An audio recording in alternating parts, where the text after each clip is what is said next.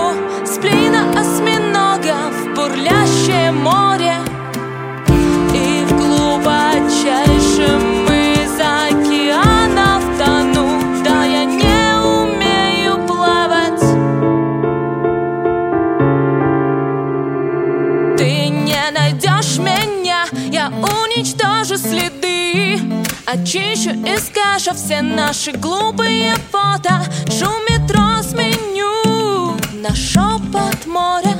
Мелодию скал и гул прибоя.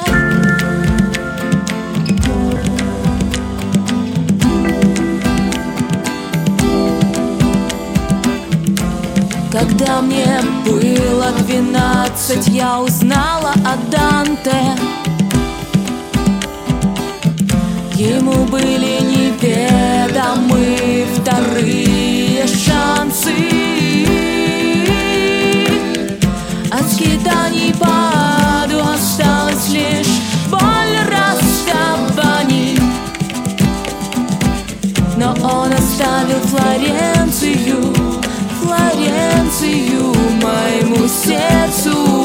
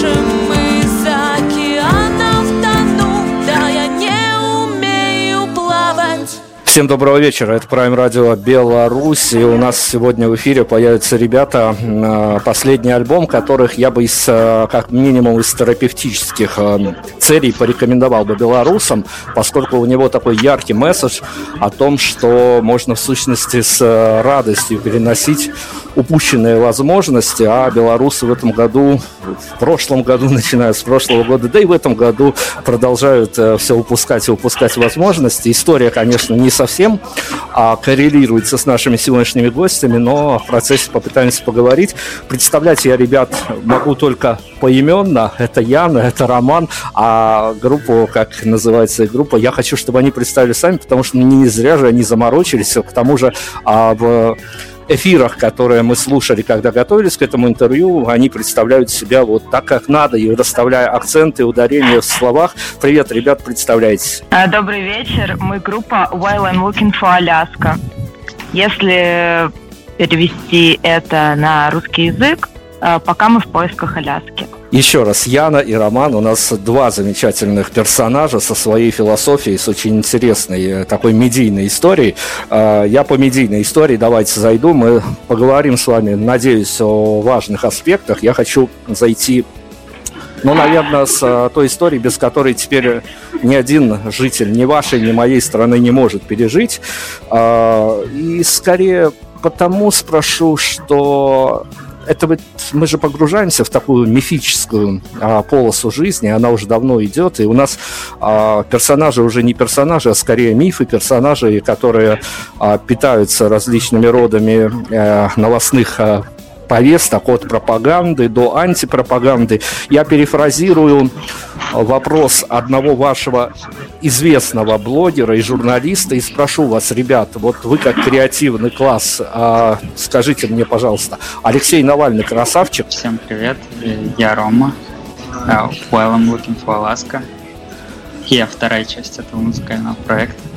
Я должен сразу предупредить, что у меня есть такая особенность, когда мне задается вопрос, я сначала рассказываю долгую историю, а только потом отвечаю. А, так вот, чтобы ответить на этот вопрос прям вот четко, я хотел вспомнить одну историю, которая со мной произошла буквально вот а, практически в тот же день, когда у нас были эти события. А, ну, то есть я в этот день пошел в книжный магазин. Я иногда так делаю, просто пойти взять какую-нибудь абсолютно рандомную книжку и взять ее полистать, почитать. То есть иногда я сижу по два часа в книжных. Вот. Так вот, мне попалась э, на глаза книжка Малькольма Гладуэлла э, о... Она, но последняя книжка, которая называется «Разговор с незнакомцем», и она как бы вдохновлена была BLM, а, вообще всеми этими ситуациями, и там Малькольм Гладуэлл пытается разобраться, почему вообще так происходит, что ну, вот такие вот происходят ситуации, которые потом приводят к массовым таким вот, э, ну, назовем это массовыми протестами. Вот. И он там в том числе рассматривает такую ситуацию, когда э, там, я не помню, как этого миллиардера звали, который там самую большую в истории человечества финансовую пирамиду создал. И там рассказывал, главный персонаж этой части рассказа был э, аналитик, финансовый аналитик из э, какого-то там департамента, который давно проанализировал, понял, что этот чувак, э, ну, очень по-крупному вообще какую-то пирамиду создает. И он это раскопал еще в 2000 году. Но самое интересное то, что всю эту пирамиду раскрыли только в 2009 году, и только в 2011 году был суд.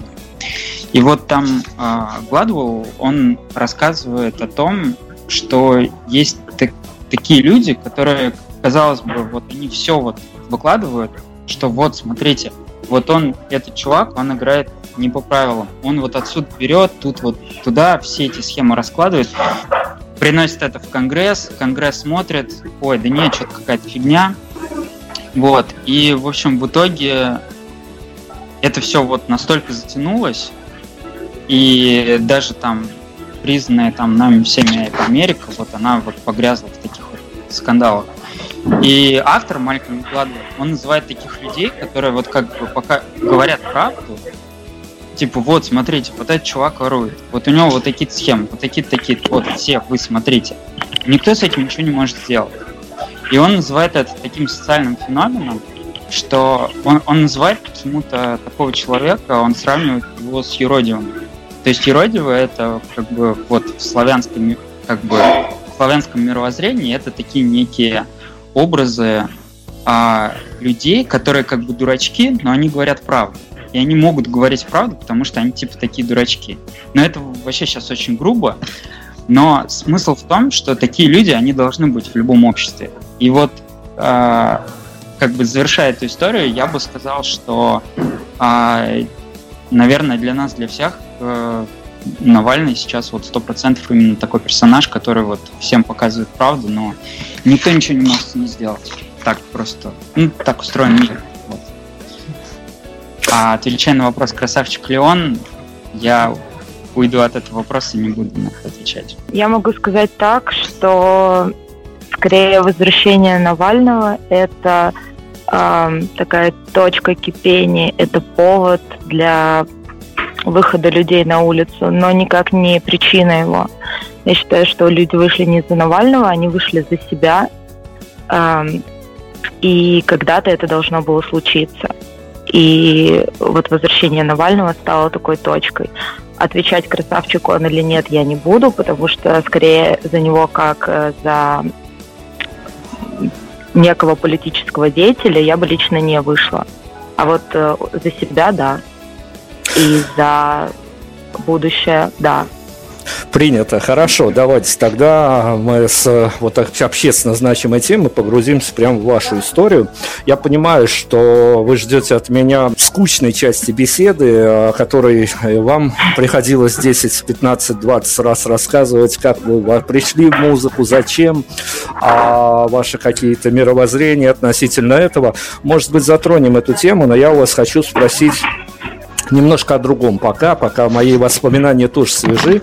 А, любые музыканты, которые делают музыку качественную, некачественную, на любителя, по запросу и тому подобное, рано или поздно в их жизнь начинают торгаться журналисты, и им приходится либо ходить на интервью, что еще не самый плохой вариант, либо отвечать письменно, что вообще убийственно для артистов отвечать на присланные вопросы, хотя частенько и до голосового интервью просят, просят вопрос на согласование. Скажите мне, пожалуйста, а ваши стычки в хорошем смысле слова с журналистами, какое на вас оказывали влияние вот по окончанию интервью?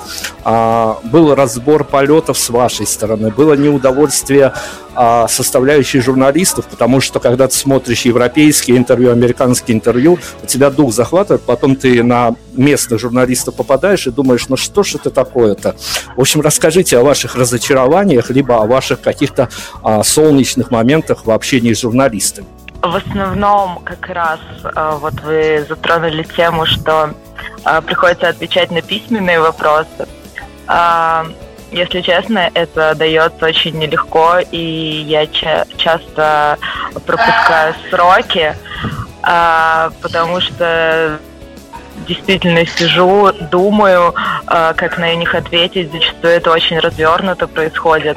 А, и у меня есть еще такая особенность, что когда я отвечаю письменно, я пишу сначала на, лист, на листочке от руки, соответственно, потом все это э, редактирую, и только потом я сажусь уже за компьютер, и это все э, уже в электронный вид перевожу, поэтому для меня это очень сложно зачастую бывает, помимо ответов на, на сами вопросы. Вот, но что-то такого плохого прямо или каких-то некорректных вопросов я не могу припомнить со стороны журналистов. Может быть, у нас не такой большой опыт пока э, в этом. Может быть, Рома что-то вспомнит. Вообще, я хотел бы просто поблагодарить всех журналистов, которые занимаются музыкой, потому что, мне кажется, это в данный момент времени, в 2021 году, мне кажется, это какое-то такое направление, в котором ну, наверное, остались люди, которые вот реально переживают за идею, которые хотят развивать сообщества, которые хотят развивать индустрию, которые хотят развивать искусство, и поэтому, не знаю, вот у меня лично просто огромная благодарность каждому журналисту, который этим занимается в данный момент. И если брать ну, я, я знаю, а, я слышал и читал очень много историй, там, в том числе и с русскими разными артистами, про а, разные стычки, недопонимания, особенно когда, там, знаете, а, типа, многие просят там прислать на согласование там текст или видео, и оказывается, что там люди говорили, что-то они не говорили, но мне кажется, это в том числе профессионализм артиста, в том, как э, кто-то договаривается там какие договоренности там до интервью, после интервью. Вот. И если, ну, на, на мой взгляд, э, к интервью тоже нужно готовиться. То есть э, даже если ты артист, это же не просто так ты пришел там, это, болтал как-то. Но это как... Э, мне почему-то очень запомнилось интервью комика Руслана Белого Дудю, когда он говорит, ну вот он когда, вот Дмитрий вы сейчас начали с того, что вы сравнивали как бы интервью на Западе, то, что там сидишь какому-нибудь Ларри Кингу, слушаешь и ну, заслушаешься просто там, неважно причем, кто вообще там артист, не артист перед ним, а просто это супер интересно слушать.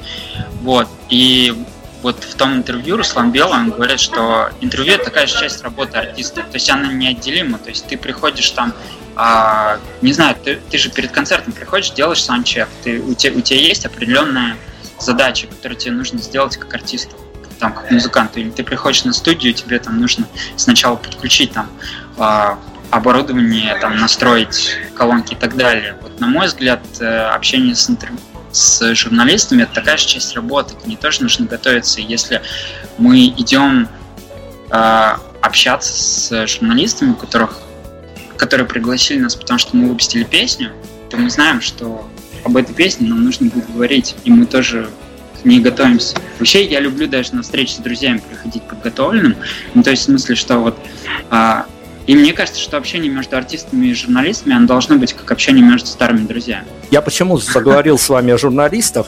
А ровным счетом потому, что поскольку вы молоды, вы креативны, поможете нам разрешить наш извечный вопрос, который возникает у нас более пугающей вероятностью, чем следовало бы, и мы не находим виноватых, ни слушатели не виноваты, ни артисты не виноваты, но формула такая, что часто нам прилетают фидбэки о том, что музыка у ребят крутая, делают они музыку качественную, ну вот эти вот все деревянные комментарии, а после того, как они у вас появились в эфире как спикеры, мы прям переобулись в воздухе и, и стали думать о них совсем как-то а, ну, хуже, чем думали до этого. Вот кто виноват в этой дилемме? Либо слушатели, которые воспринимают и не могут э, разделить артистов как спикеров или как артистов, либо артисты, которые не попадают в свой медиаобраз как спикеры, а которые легко соотносятся с их творчеством песенным или разговорным и тому подобное. А, я считаю, что это несколько разные сферы. Э, когда я на сцене не проще, потому что ну, потому что я очень хорошо готовлюсь к своим выступлениям. А, а когда приходится говорить на интервью, я зачастую не знаю вопросов. А иногда туплю с формулированием. И, соответственно, а, иногда задумываюсь просто, потому что вопрос оказывается сложным. А, но я даже не знаю, если я ничего не играю ни на интервью, ни на сцене. И если мой образ, например, не соответствует, э, то для меня это не очевидно. Потому что, ну, что артист я, я, я, я простой человек. Мне также сложно отвечать на вопросы, как если бы каждый из вас, который слушает, а, пришел бы, ему стали бы задавать совершенно незнакомые вопросы, на которые он никогда не задумывался. Вот. Вообще супер простой ответ. А, мар, ну, market doesn't care. То есть рынку все равно. То есть аудитории все равно. Это, это вообще не важно. Ну, к тому, что а, как бы артист, он, на мой взгляд, артист любой, он должен понимать, что когда он общается со своей аудиторией, даже если это там его пост в Инстаграме, он должен понимать, что эм, это, это не проблема аудитория, что ей там может нравиться или не нравится. Это, ну, это как то же самое, что сказать, что вот там Apple выпустил новый iPhone, он там кому-то не понравился. Ну да, окей, кому-то понравился, кому-то не понравился. Ну, то есть это, это никогда не может быть проблемой аудитории. Мне кажется, что это проблема совокупности людей. Окей, но мы сейчас, мы сейчас не, не о общей аудитории. Я, ага. я, я вот такими понятиями оперировать не буду. Я имею в виду, ага. а, если случится в отдельно взятой данной истории, что кто-то из ваших поклонников просто а, ему ага. безумно заходит ваша музыка, он с ней путешествует по городам, по весям, и вдруг услышит вас как живых людей, как спикеров, и тоже разочаруется. Для вас а если вам станет это известно, будет это каким-то неприятным моментом, либо а, все спишется на, опять-таки, непонимание друг друга вот в этом отдельно взятом аспекте? Для меня лично 100% вообще никакой проблемы не будет. То есть для меня, как для артиста, первичная музыка. То есть мне кажется, что если даже человек будет, ну, например, не близкий, а мои убеждения, что вообще вполне вероятно, но я знаю, что человеку понравится песня, он слушать, я буду вообще счастлив. Давайте тогда мне моргают, что мы должны уйти на музыку. Ваши рекомендации, мы поставим композицию, а после вернемся и продолжим нашу трудно текущую, но, надеюсь, важную беседу. Рекомендуйте, что мы послушаем из вашего репертуара. Э, давайте послушаем песню «Уязвимость», потому что раз уж мы начали такой непростой разговор с наших уязвимых частей, давайте именно эту песню все, уходим на музыку, дальше вернемся, попробуем ослабить хватку, что называется, потому что ребята молодые, ребята талантливые, нам их, э, ну, нужно, нужно как-то расслабить на интервью, потому что мы понимаем, что у каждого э, свое понимание ситуации. Нам просто хотелось до композиции погрузить их немножко в нашу внутреннюю кухню, журналисту. Найдем темы попроще, найдем темы повеселее. Музыка, дальше вернемся.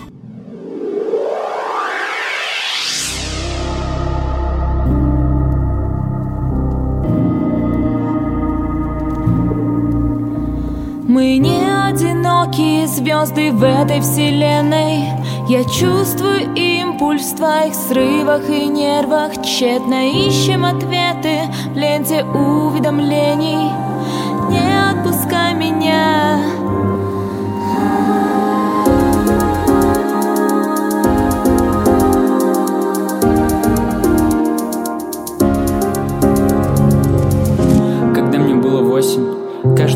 Я смотрел на звезды. Я боялся, астероид сорвется с орбиты.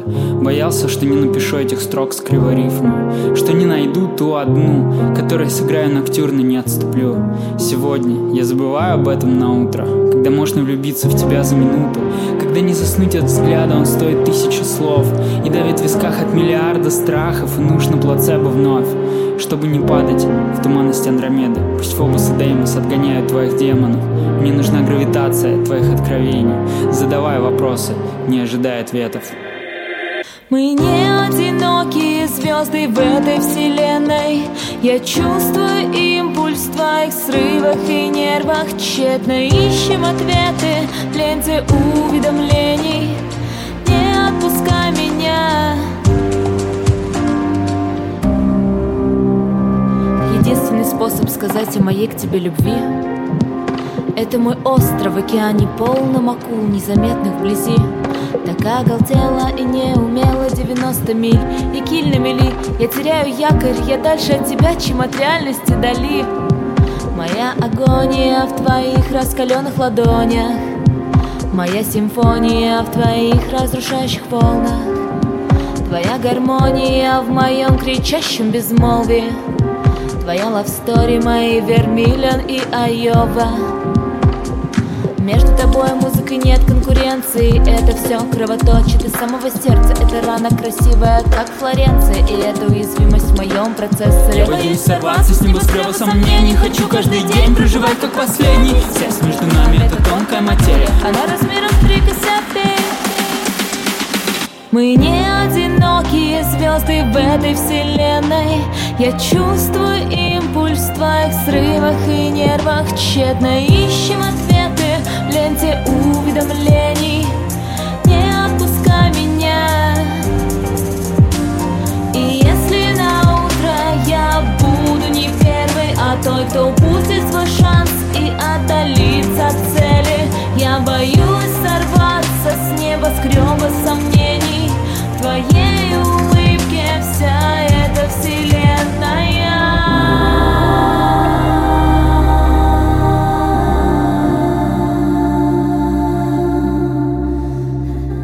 Роман и я, и Яна сегодня попали к нам на эфир. Вот попали в первой части интервью, можно прям вот в прямом смысле слова сказать. Э, За вами еще раз представление группы. Я со своим белорусским прононсом даже лезть в эту историю не буду. Группа While I'm Looking for Alaska. Прекрасно. Ребят, смотрите, вот я хочу о чем с вами поговорить. Я когда готовился к интервью, я засадил себе в походный гаджет эм, все, что можно было от вас найти, и гулял, долго гулял под вашу музыку, под довольно а- адские погодные условия гулял, под э, солнечные дни гулял, чтобы попробовать погрузиться в вашу историю. Вот смотрите, а, Ваша музыка, она настолько наполнена отсылками к э, разного рода и явлениям, и персонажам, и тому подобное, что она явно рассчитана на людей интеллектуально подкованных. А, здесь такая история. Я понимаю, что с одной стороны вы забрасываете в своих композициях крючки, на которые ловится определенная часть публики. То есть даже если ты не знаешь, что это, тебя заинтересует, и ты пойдешь гуглить или в библиотеку, или как Ром в книжный магазин, пойдешь узнавать, что это и кто это, и о чем эти поют эти ребята. С другой стороны, а, ты идешь и на какой-то момент чувствуешь перегруженность а, вот этого всего и э, начинаешь ощущать себя ну, каким-то абсолютным неинтеллектуалом. Вот это мое видение вашего творчества. Оно не имеет ничего общего с объективностью. Это такая субъективная реальность, но я понимаю или догадываюсь, что для артистов вот эта вот история важна. Скажите мне вот в этой своей формуле, как я вас воспринял, в чем я ошибаюсь? Я считаю, что ни в чем. Все абсолютно так э, и есть, как вы, Дмитрий, описали. Просто если человек действительно заинтересуется и захочет покопаться, он покопается. Если не захочет, ему, возможно, просто общий вайб нашей музыки понравится, и он не будет разбираться.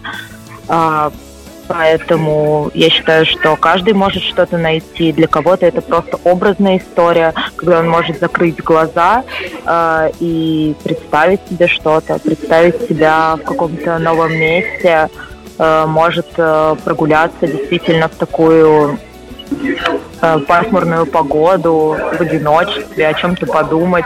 Даже не обязательно вникать э, в текст это не цель. У нас не было цели как-то э, интеллектуально подковать наших слушателей. Просто если им будет интересно, они в этом разберутся. Если не будет, они найдут в этом что-то другое. Мне очень нравится, как Джаред Лето говорит о песнях, что когда песни выходят, и их слушает кто-то кроме тебя, то начинается то песня живет уже другой жизнью, она больше не твоя.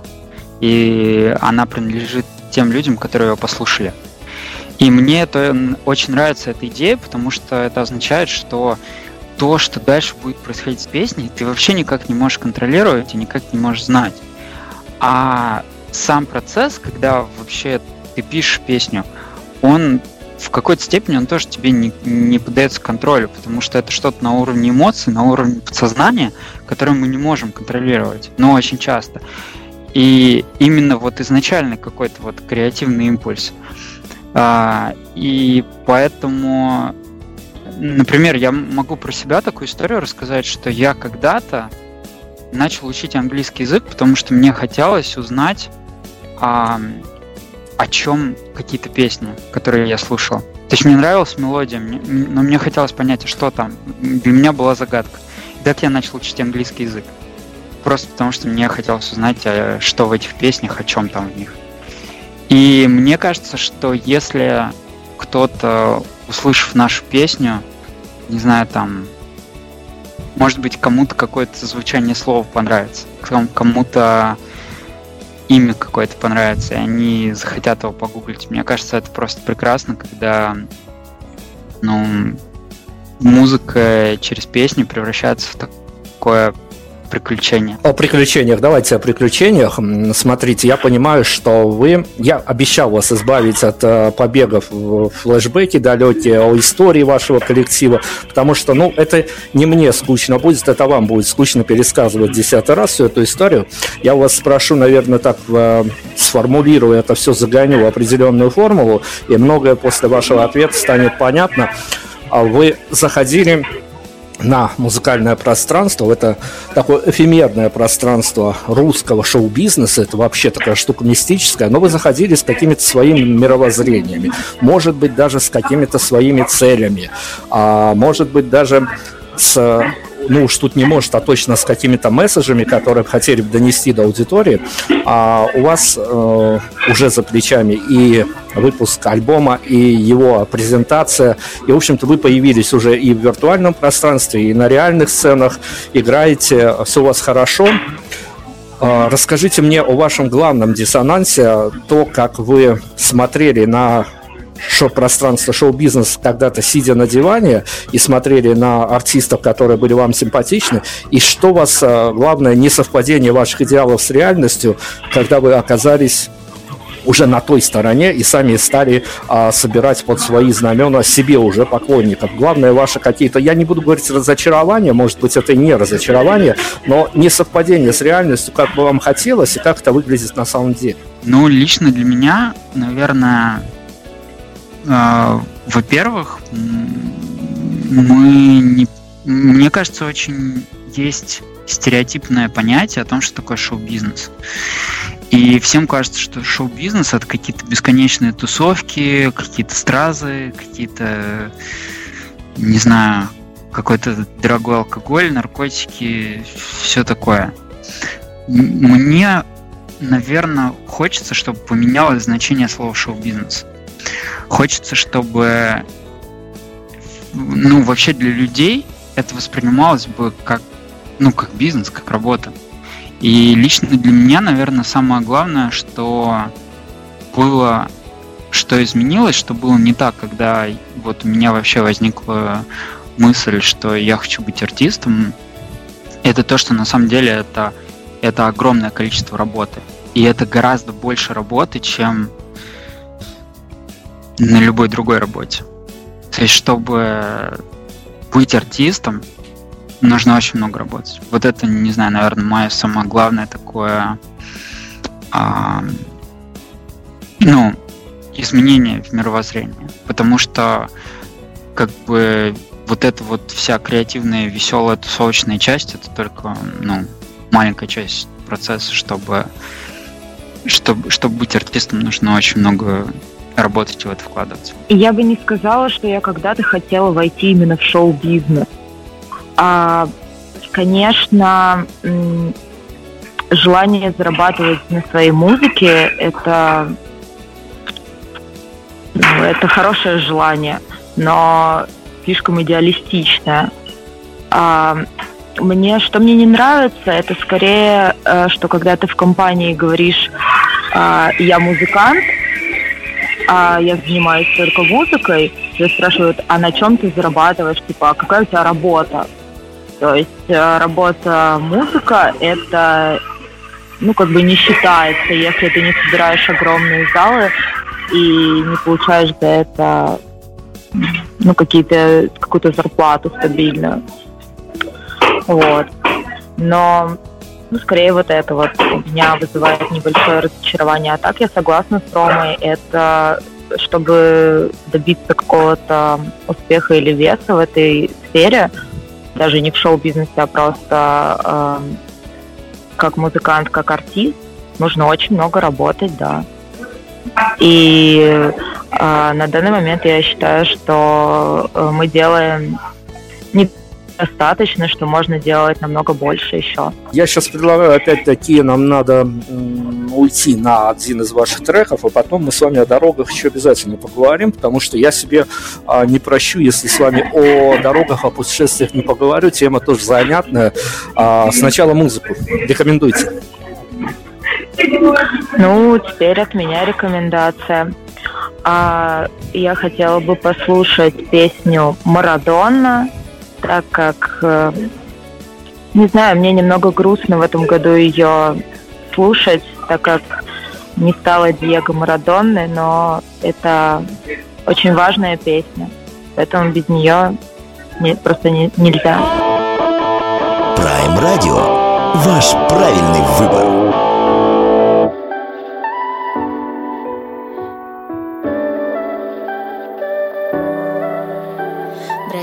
Бразильский кофе на авиамоторной Все затянуто смогом, серый и черный Я параноик, когда тянет писать в миноре. Нет никакой руки Бога, есть Марадона. Я вижу игру на много ходов. Вперед, вперед Не нужны, чтобы понять модель твоих косяков. Ты снова среди последних, наплевав на мои подсказки. Мой Google Drive уже забит от твоих нелепых отмазок. Для Море Мио, моей поднебесной. Так мало места для океана. Для Море Мио, брожу я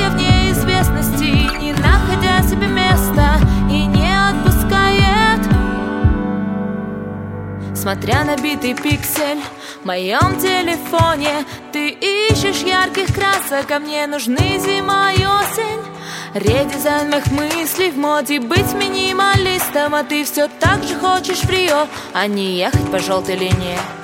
Я знаю, что ты идеальная девушка из Ипанемы Я знаю, что концептуально ты пишешь крутые припевы. Будь здесь и сейчас, скажи прощай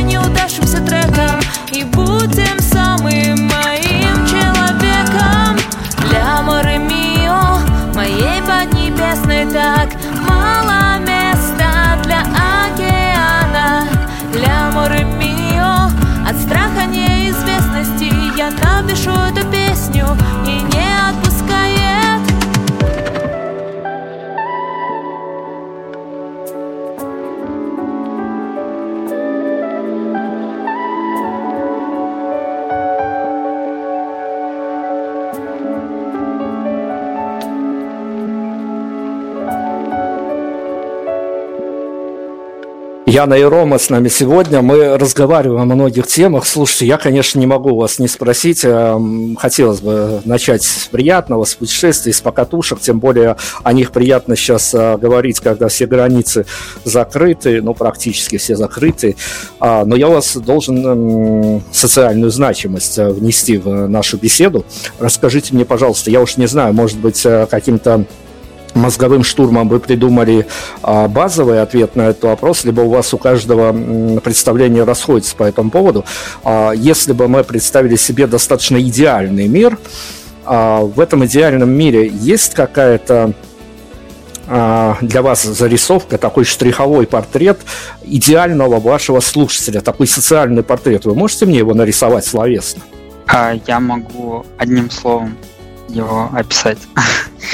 Мне кажется, что наш слушатель, который нас слушает, это человек, который очень любопытный. Вот у нас есть э, песня, которую мы почему-то назвали Curious Cat, хотя она на русском. Вот, любопытный кот. Мне кажется, что вообще, в принципе, наши песни, они про вот это качество, которое двигает людьми, про любопытство именно, про, про любопытство и про открытость к удивлениям. Вот, мне кажется, вот наш слушатель, он, он очень любопытный. Вот. Ян, ты как думаешь? Это просто идеальный ответ. Я даже э, не придумаю лучше.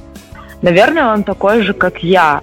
То есть вот я иду по улице, и даже если я 20 раз пройду по одной улице, я обязательно подмечу что-то эдакое, что-то новенькое, что-то классное. И я скорее как ребенок, а посмотри, вот такая деталь на доме, а посмотри здесь, а, как красиво. И я не устаю удивляться всему, что меня окружает. И да, скорее любопытство это хорошее, ты хорошо подметил, Ром.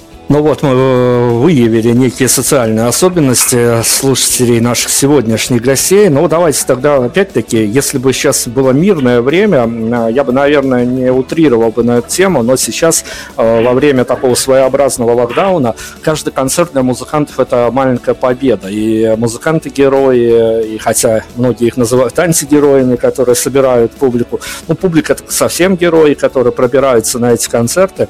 А расскажите, но вот насколько можно, потому что, понятное дело, а, слушатели, которые пришли к вам на презентацию, они вас видели на сцене и могли а, ну, догадаться о ваших эмоциях, что с вами происходило. А вот насколько можно, проведите нас в гримерку, что с вами творилось в гримерке после окончания презентации альбома, э, не знаю, опять-таки, разбор полетов э, внутри, а, какая-то эйфория, что хочется вернуться на сцену еще играть два с половиной часа, пока а, охрана не позвонит куда-нибудь в офис ФСБ. Что творилось с вами? Хотелось играть, конечно, хотелось. И в конце э, мы спросили, кто еще какую песню хочет послушать, и я еще спела. И скорее для меня это был такой концерт, как будто вот я встретилась со старыми друзьями, я даже в конце села на край сцены, просто наравне со своими э, слушателями. И задавала им вопросы, они мне отвечали, и это было так, а, так близко, так тепло, и у меня только самые позитивные, наверное, впечатления от презентации. И, конечно, хочется играть еще концерты, если позволят в этом году это делать, я с удовольствием дам столько концертов, сколько получится. Потому что каждый такой концерт дает мне невероятный заряд просто бодрости и писать новые песни, и а, вдохновляться, и удивляться, и общаться со всеми, кто пришел. То есть после концерта люди не хотели расходиться, и пока нам позволяло время, я со всеми пообщалась, у нас были открыточки, которые мы подарили каждому человеку, который пришел. Те, кто немного задержался, тому я подписала эти открыточки каждому свое какое-то пожелание написала.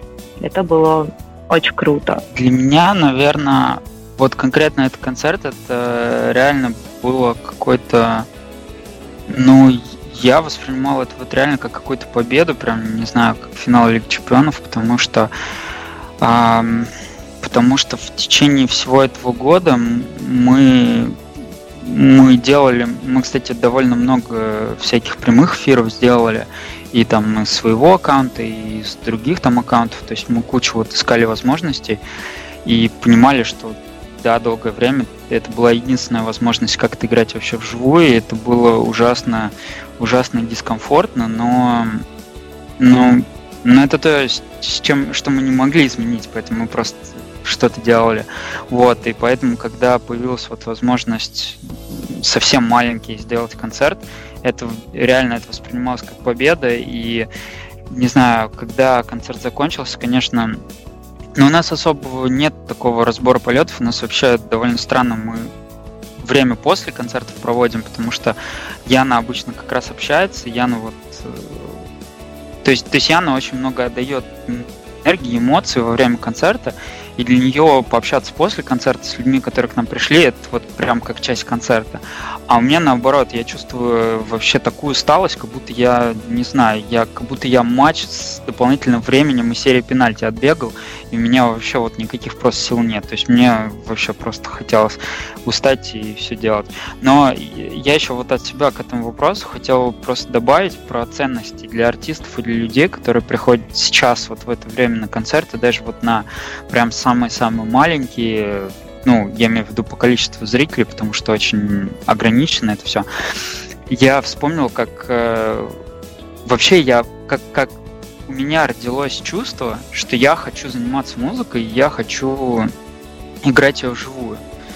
Это было в 2006 году, а в том, в общем, была какая-то альтернативная премия в Москве, и типа она проходила в Лужниках, о нет, где-то в Олимпийском она проходила, и там были хедлайнеры. Там в, один год хедлайнерами были Корн, а потом в другой год хедлайнерами были Stone Sour.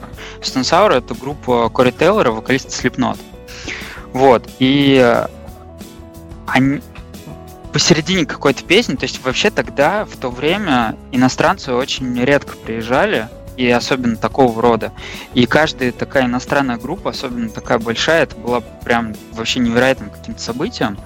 И сами эти музыканты там, ну, с Запада, а для них это было в новинку. И, в общем, там был момент такой один в этом концерте, я его просто смотрел по телевизору. Это концерт, и там был момент, когда Кори Тейлор пел песню Bother, он ее поет просто под гитару, один там вся группа уходит, он один ее просто поет. И, и весь зал там в Олимпийском он начал ему подпевать. И он, естественно, этого вообще не ожидал. То есть он потом, ну, я смотрел его интервью, он говорил, что я, я вообще не хотел ехать в Россию, потому что мне казалось, что там никто не говорит по-английски, и вообще это какой-то другой мир, и я, я не хочу с этим связываться. И для него это был шок, то, что люди пели эту песню, почти всю песню люди спели за него. И он посреди песни остановился, и он такие там слова говорил, что он, он плакал. Он реально плакал, когда это говорил. Он, он говорит, а, вот это именно тот самый момент, ради которого я вообще все это делаю. Вот именно этот самый момент. И, и почему-то это было настолько сильно, что я понял, что вот это тот самый момент, ради которого вообще стоит заниматься музыкой. И вот, да, особенно сейчас, когда вот мы находимся все в таких ограничениях, и артисты, и слушатели, каждый такой концерт, он просто каким-то чудом становится. Все. Ну, обещал, обещал с вами о ваших роуд-муви поговорить. Э, как раз-таки вот иностранцы хорошо э, в тему влились у нас. Слушайте, но для начала э, давайте так, я хочу от вас некого публичного месседжа услышать, потому что и в вашей стране, и в моей стране пропаганда со всех ящиков, со всех э, зомби-ящиков, со всех э, утюгов практически вещает о том, что вылазки на Запад это плохо, там нас никто не любит, там нас скорее считают за биоматериал, оттуда можно не вернуться и вообще, вообще, вообще. А, чего я вам говорю, и вам, и слушателям все это все прекрасно знают.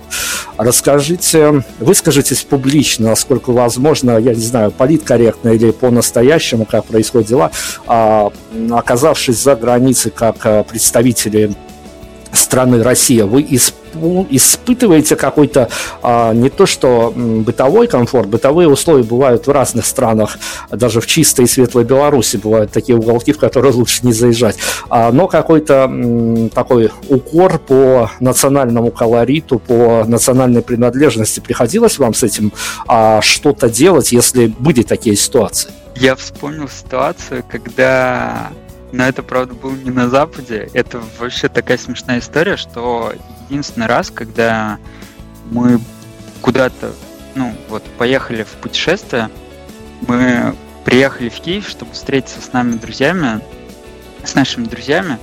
Это, кстати, было прям буквально за, наверное, за два месяца до Майдана. Мы приехали в Киев, выходим там э, с вокзала, а, с, то есть мы с нашими друзьями встретились, которые из Львова приехали. Мы с ними встретились в Киеве. Мы выходим гулять, и первое вообще взаимодействие, которое произошло с э, людьми в этой прекрасной стране, это был э, чувак, переодетый в тигру, ну, как знаете, из мультика Винни-Пуха «Тигр». Вот. Был такой чувак стоял, говорит, давайте со мной сфоткаемся. И, в общем, а, ну, мы типа сфоткались, что-то покривлялись, и он потом начал просто с нас требовать деньги. То есть он когда узнал, типа, что мы из Москвы приехали, он просто начал с нас требовать деньги, и Яна очень жестко ему ответила. Вот, но это, наверное, был единственный такой негативный пример, когда типа, где-то кто-то слышал, что мы там из России, и, вот, но если серьезно, то, наверное, ответ... вот отвечая на вот эту часть вопроса про стереотипы такие, про то, что у нас такая пропаганда там еще мне почему-то кажется, во-первых, что это пережиток советского прошлого, и мне кажется, что когда все эти люди, которые сейчас там э, занимаются этой пропагандой, когда они все умрут, ну, потому что когда-то они умрут все, вот, и пойдут на пенсию, и не будут заниматься тем, чем они занимаются, вот, и все, проблем не будет. Потому что, ну, я реально думаю, что это, это такая проблема поколений, потому что людям, которые выросли в Советском Союзе, у которых самым главным вообще их парадигмой жизни был страх, вот мне в этом смысле, кстати, очень нравится вот фильм Дудя про Колыму, который называется, как он там назвал, «Колыбель нашего страха» или что-то такое. Вот. Мне кажется, это очень такое образное и очень правильная такая метафора, что да, это вот само это понятие Колыма, что это такой вот источник нашего страха, и то, что там наши родители в этом во всем выросли, а мы живем в другой стране, мы живем в другое время. Мы живем в то время, когда, э, э, когда есть интернет. То есть еще там 15 лет назад интернет был не так развит, но интернет стал просто невероятным уравнителем. То есть то, что, не знаю, там, то есть то, что когда-то было доступно только элите, это вот информационные потоки и доступ к информации, и доступ к тому, чтобы выразить себя, чтобы, чтобы как бы получить доступ к источнику э, распространения информации. То есть само распространение информации стало невероятно простым. И в этом смысле никогда в истории человечества такого времени не было, и поэтому я считаю, что сейчас мы живем просто в потрясающее время. Вот, а то, что вот эта вот вся пропаганда и стереотипы, мне кажется, я тут опять же приведу пример э, с Украиной. У нас э, есть друзья во Львове, то есть, казалось бы, это Западная Украина, и у нас там даже у нас в какой-то песне есть про Львов. А, когда мы, мы там были несколько раз, и каждый раз, когда у нас, например, в России даже кто-то спрашивает, и как вам? Типа там, какие у вас там отношения были с людьми? Да вообще потрясающе. Вообще потрясающе. Потому что, потому что везде живут люди. У, у людей, а, которые... То есть человек, который живет, э, не знаю, в Гомеле, в Рязани, в Краснодаре, во Львове, в Одессе, все эти люди, мы все, мы все думаем об одном и том же. Мы, мы думаем о, о наших любимых людях, которые рядом с нами. Мы думаем о наших друзьях. Мы думаем о том, как нам стать самими собой. Мы думаем о том, как нам найти себя, найти свою дорогу э, в жизни, как нам устроиться, организоваться. И это никак не связано с той пропагандой, которая там нам навязывается. То есть все гораздо проще. И, и мы все очень похожи друг на друга. Если вы приедете в какую-нибудь Исландию, не знаю, в каком встретите какого-нибудь мужика, который там живет где-нибудь в горах, у вас обязательно будет о чем с ним поговорить. Ну вот реально, будет о чем поговорить. И поэтому мне кажется, что это все сидит в головах, и, и это все уже улетучивается. И оно скоро улетучится. Принято. Яна будет обижаться на Запад? Лично я не сталкивалась э, ни с каким-то некорректным поведением, ни со стереотипами э, где-то за границей, где бы я ни была, либо это страны СНГ, либо это Европа, либо это Азия. Я не знаю, я нигде не сталкивалась э, с какими-то осуждениями, не знаю. Везде очень доброжелательные люди простые, они всегда помогут. У меня не было никаких стычек с местными жителями или какого-то недоброжелательного отношения. Может быть, мне просто везло. Я не знаю. Но мой опыт таков. Хорошо, слушайте, ну это красивая история, когда вместо магнитиков и ну не знаю, и все, что можно поместить в рюкзаки походные из гостиничных номеров, ты привозишь впечатления, под которыми потом а, пишутся те или иные композиции. Скажите мне, пожалуйста, ведь это правда занятная такая история. Я знаю, что, но не в разрезе стран и континентов, а несколько по другим причинам, у музыкантов бывает такая история, когда некое событие происходит либо с ними, либо на них глазах и производит настолько шикарное впечатление, что об этом хочется писать долго, может быть, даже альбом концептуально наваять. А вот нужных слов, нужных рифм, нужных нот не находится. У вас было с какой-то страной, с отдельно взятым городом такая ситуация, что вам хотелось писать захлеб, а в итоге ничего не получилось? Ну, если честно говорить, мы пишем о том, о чем пишется. То есть нет такого, что мы хотим написать о каком-то городе или о какой-то стране, а не приходит рифма. Но вообще рифма это не про нас, так, если подожди, честно. так в этом же и вопрос. Я.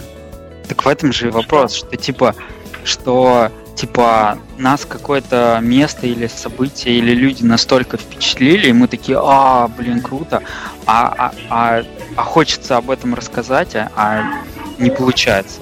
Но Потому... такого же не бывает. Ну, я, да, я тоже что-то помню. Я об этом и сказала. Такого не бывает. Просто если что-то э, впечатлило, скорее э, что-то напишет. Слова найдутся сами. Да, слова найдутся. Да. Либо мы просто, если... Ну, нет такого, что мы хотим написать там о Бразилии и не находим для этого слов. Вот. Скорее, если впечатляют слова, да. Слова сами изнутри исходят. Давай, давайте, давайте позащищаем Родину. Мы все-таки дань пропаганде сегодня отдали. А, давайте Родину позащищаем. Из а, всех стран, континентов, где вы побывали, а, по ментальности, я не знаю, по каким-то взаимодействиям. Какая из а, стран, где вас угораздило побывать, а, наиболее близка по менталитету. Может быть, а, иногда даже а, шел по улице и не понимал, где ты находишься в Подмосковье или в какой-то отдельно взятой стране. Какая из стран ближе всего к вашей родине, по ощущениям вашим опять-таки? Какая страна ближе по ментальности? Ну вот, выходишь в Киеве. Ну, по ощущениям. И, и по ощущениям ты... Ну, у меня не было никаких ощущений, что я куда-то уезжала да, другой город, но можно было сказать, я не знаю, как там сейчас, я там давно не была, но тогда у меня не было ощущения, что я куда-то переместилась. Скорее, просто в другой город России как будто приехала. И то же самое со мной было в Минске. А в Европе, конечно, по-другому. Не скажу, что а, прям сильно отличается. Ну, наверное, они не такие эмоциональные. Я просто человек такой эмоциональный. Но я уверена, что среди них тоже есть эмоциональные люди. Может быть, просто эмоции не так принято а, выражать. Хотя смотря где. Я думаю, что итальянцы вполне себе даже эмоциональные. Я даже видела пару таких эпизодов, когда мы там были. А мне, кстати, вспомнился один момент, когда, ну, про разницу вообще в менталитетах, мне вспомнился момент, помнишь, когда мы... А, вообще, это была супер смешная история. А, мы с Яной фанаты фильма «Залечь на дно в Брюге». И мы хотели всегда там бывать. И, в общем, так оказалось, что у нас среди подписчиков в Инстаграме у нас была девочка, которая живет в Брюге. То есть она просто, ну, вот слушала наши песни там, ну как-то нас нашла, не знаю как, вот просто слушал наши песни, и я потом зашел к ней на страницу и видел такое думаю, блин, что-то знакомое, где это? И я написал, спросил, а где ты вообще живешь? Она говорит, я живу в Брюге. Вот, и э, там ровно год назад вот мы поехали туда, с ней встретились, и нас поразило то, что а, у нее вообще все супер по минутам четко расписано, и она такая говорит, а, так, вот ровно в 9 часов 10 минут утра мы вот встречаемся там на вокзале. И там а мы такие вообще что-то не торопимся. И она такая, 9.11 наступает, она такая пишет, ну что, ребят, вы где? Я вот тут. Вот. мы такие, блин, что-то мы не ожидали, что настолько все четко. Вот, ну, и, и у нее прям так, там ровно там минуты минуты дошла, она такая, так, все, мне пора прощаться, давайте, пока-пока. Вот. А, ну, это было так интересно. А вообще, э, э, я э, Дмитрий, вот я когда слушал сам вопрос, я знаете, о чем подумал? Э, это очень странно, но почему-то разница в ментальности, она становится видна, вот когда, вот, например, в Москве встречаешься с экспатами. Вот именно в этот момент. То есть именно не когда ты где-то за границей находишься, куда ты приезжаешь, а именно когда эти люди как бы к нам сюда приезжают. Мне кажется, что так происходит, потому что когда, ну, например, ты приезжаешь в Минск, и тебя окружают люди, для которых Минск это их дом. Когда ты приезжаешь, не знаю, в Паттайю, там ходят люди, для которых Паттайя это их дом, даже если это русские. Или и так далее. И вот, но при этом, когда ты общаешься... Вот я сейчас, кстати, мы сидим в коворкинге тут э, в центре Москвы, и тут очень разные люди вообще бывают. Я один раз э, рядом со мной сидел, просто работала девушка, китаянка. Она просто оказалась в России, потому что был карантин. То есть она должна была сюда, типа, ну, в рабочую командировку там приехать на две недели, и просто вот застряла в России. И, типа, там почти год уже тут в России живет. И она мне очень много рассказала о, о, о нас, о нашем менталитете, чего там я никогда не замечал, не заметил бы. И вот это так интересно, что именно ты начинаешь задумываться об этих разницах только, только здесь, когда ты с ними встречаешься, потому что им это видно, эти отличия. Мы начинали с э, журналистской э, братья из медийной повестки дня. Давайте я у вас спрошу, потому что я, если не забываю, пытаюсь спросить, это важно, пытаюсь у всех спросить, это важно действительно, и важно скорее не для а, того, кто задает вопросы, а кто может, иметь возможность публично отвечать на них. А, если бы журналисты теперь уже были какими-то идеальными, то на каком-то следующем интервью, а, может быть, кто-то будет готовиться на основе этого интервью. Есть у вас а, какой-то вопрос, на который вам вот из каких-то своих публичных домыслов, помыслов хотелось бы публично ответить, а, но вам его, может быть, и никогда не зададут, а вот ответ у вас прям есть здесь сейчас, и вам бы очень хотелось на эту тему публично высказаться. Тут а, никаких ограничений нет, вы можете хоть об экзотических животных ответить, но главное, что вам вопрос задали. Вот э, такие вопросы в голове у вас сидят, на которые хотелось бы публично ответить? Вообще, мне кажется, что вот сам этот вопрос, он клевый. Вот э, Блин, это же вообще круто. Я только что понял. То есть ты задаешь себе вопросы с прошлого, как бы себе в будущее. Это вопрос самому себе, но из прошлого в будущее. Блин, это вообще гениально. Вот мне кажется, вот этот вопрос.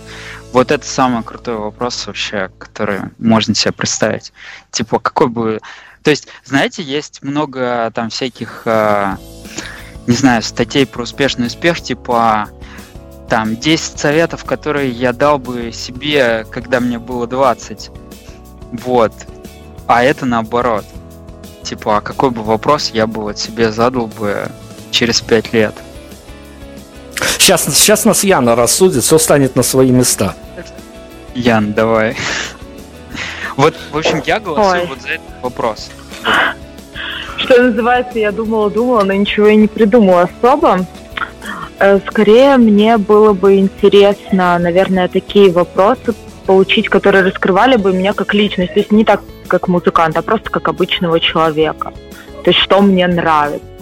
Потому что, ну, скорее вопросы политические или вопросы о личной жизни,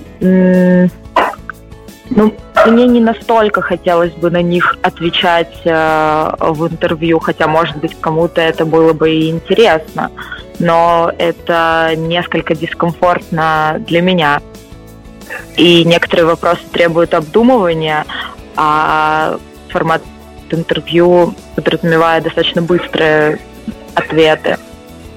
Вот, но скорее вот мне было бы интересно какие-то неожиданные вопросы узнать, ну, которые могли бы задаваться мне э, обо мне, о том, что мне нравится. Вот. В какой, в какой следующий цвет волос ты покрасишься? Тоже, а, то, ты, то, тоже вариант, то, тоже вариант. Сейчас да. мы сейчас мы блиц перепалку устроим такую. Ян, не раскрывайте секретов, не раскрывайте. Мы должны интригу ин, интригу сберечь. А? Ребят, слушайте, но нам нужны финальные титры от вас. Я обычно пытаюсь э, вычленить что-то из контекста, какие-то строчки, которые для вас на данный момент написанные вами являются флагманскими, но я вас, наверное, спрошу немножко по-другому. А, исходя как раз-таки из концепта нашей с вами сегодняшней беседы, а, на рубеже зимы 2021 года, мы еще не знаем, каким он будет, кто-то говорит, что конспирологи говорят, что он вообще одним из последних может быть. А, но эта история сложная, такая, об этом много можно рассуждать.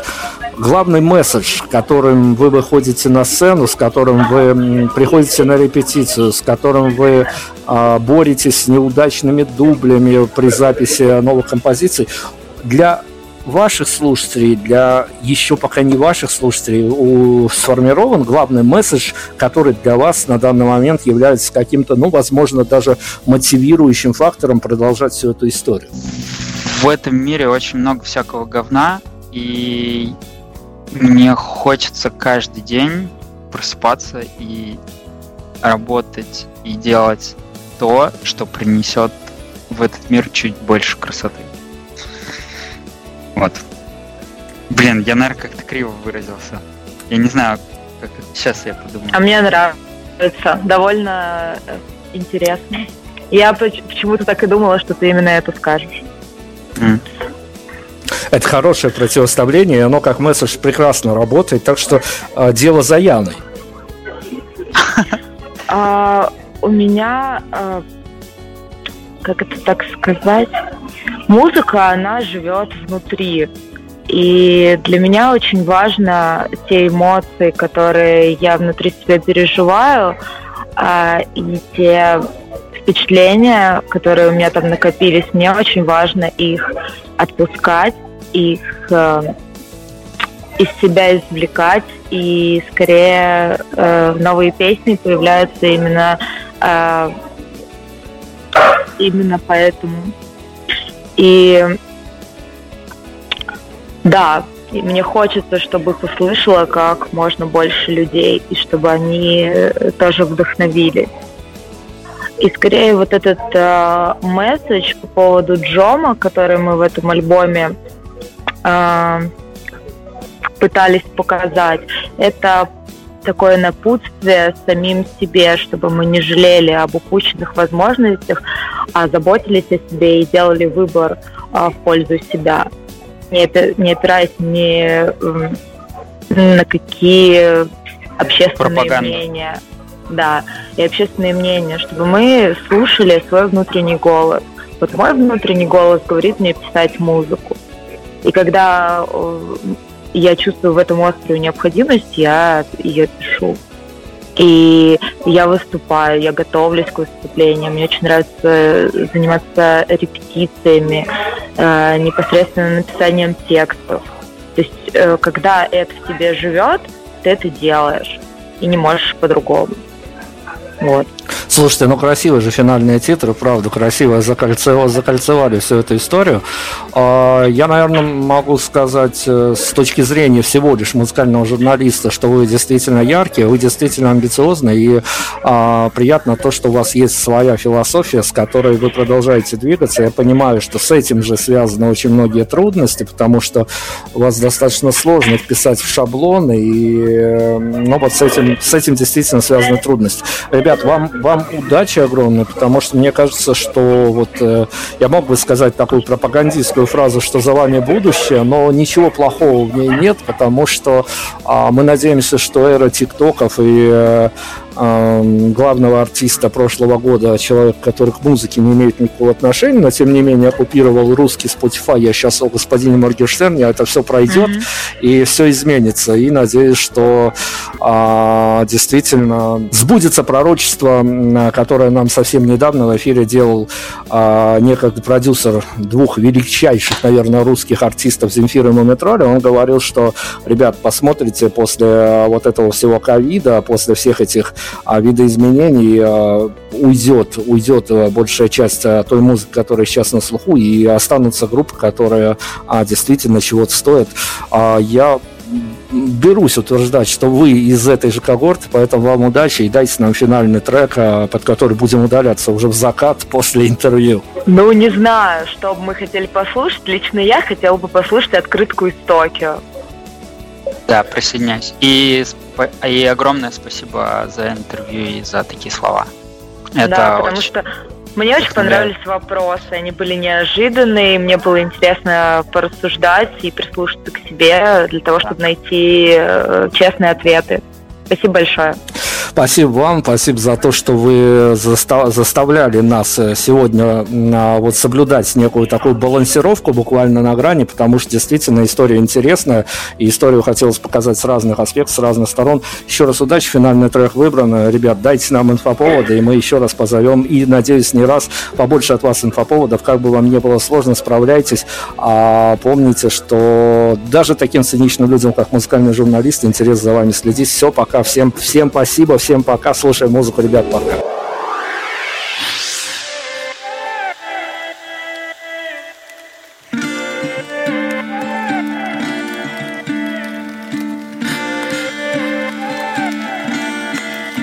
Я отправляю тебе открытку Токио без обратного адреса.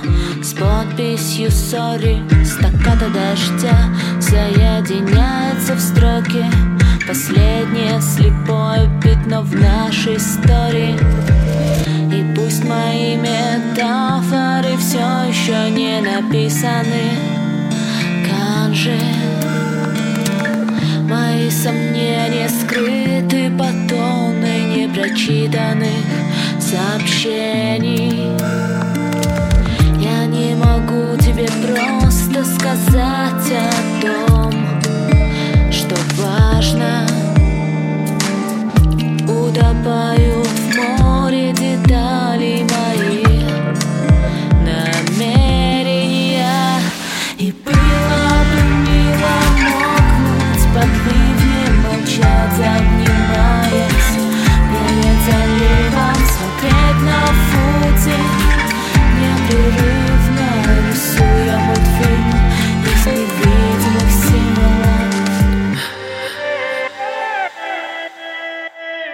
отправляю тебе открытку из Токио. В тысячный раз второй шанс не использован. Последнюю обойму оставлю мононоке. Промозглое утро, закрытые окна. Я избавляюсь от вредной привычки писать туманно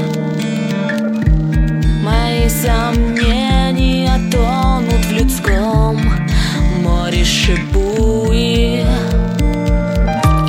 Так хочется просто согреться и быть где-то рядом. Научить себя управлять